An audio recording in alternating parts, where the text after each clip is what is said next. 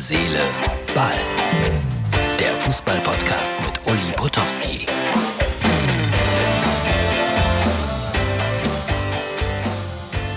Herz, Seele, Ball, Ausgabe Nummer 210 vom 15. März 2020. Samstagnachmittag. Also ich nehme jetzt wieder auf im äh, Vorlauf für den Sonntag. Schönes Wetter draußen, gutes Fußballwetter.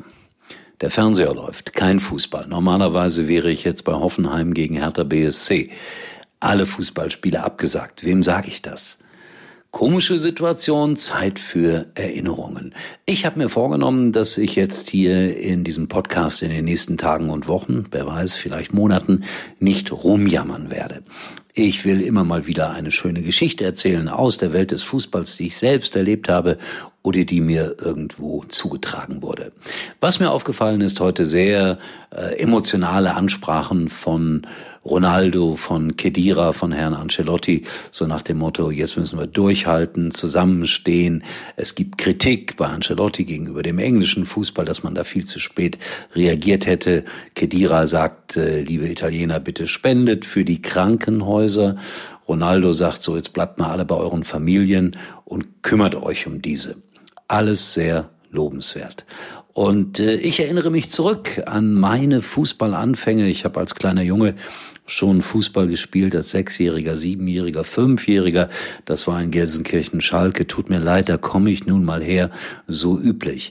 Und mein Vater war Bergmann und bei uns äh, in der Familie verkehrte Ille Karnow, der war Verteidiger, damals in der Oberligamannschaft von Schalke 04. Ja, da gab es keine Bundesliga, sondern mehrere Oberligen und man hat dann ähnlich wie bei der Champions League den deutschen Meister ausgespielt. Und Schalke war eigentlich immer oben mit dabei in dieser Zeit.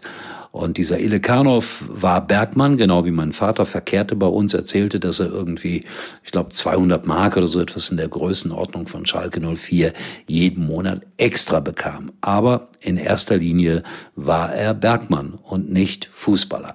Klar wollte ich als kleiner Junge dann auch Schalke live sehen. Wir wohnten etwa 20 Minuten zu Fuß von der Glück-Aufkampfbahn.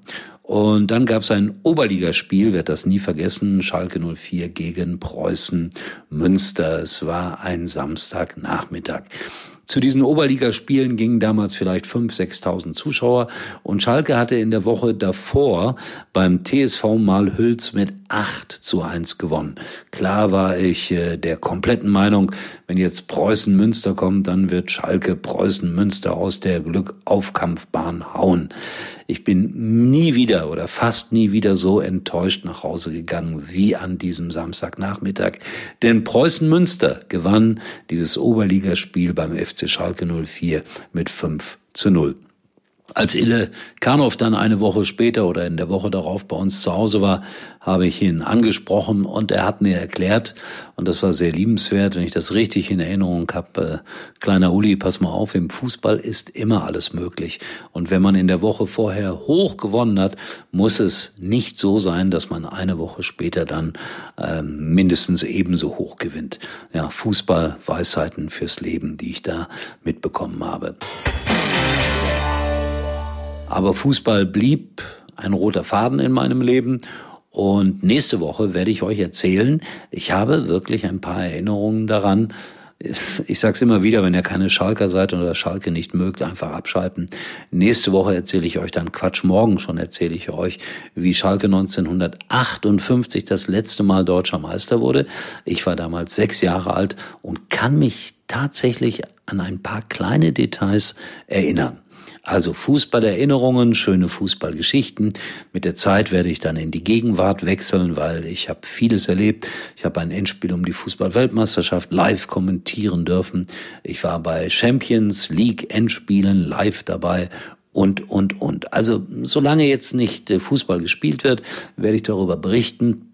Und natürlich auch mal gucken, was ist so aktuell gerade los.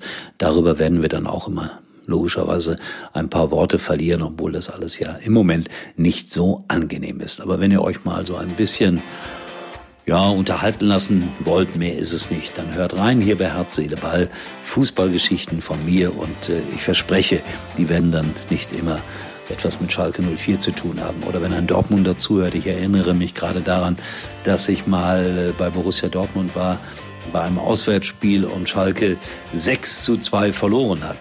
Das allerdings unter sehr merkwürdigen Umständen. Erzähle ich alles, solange der Ball nicht wirklich wieder rollt.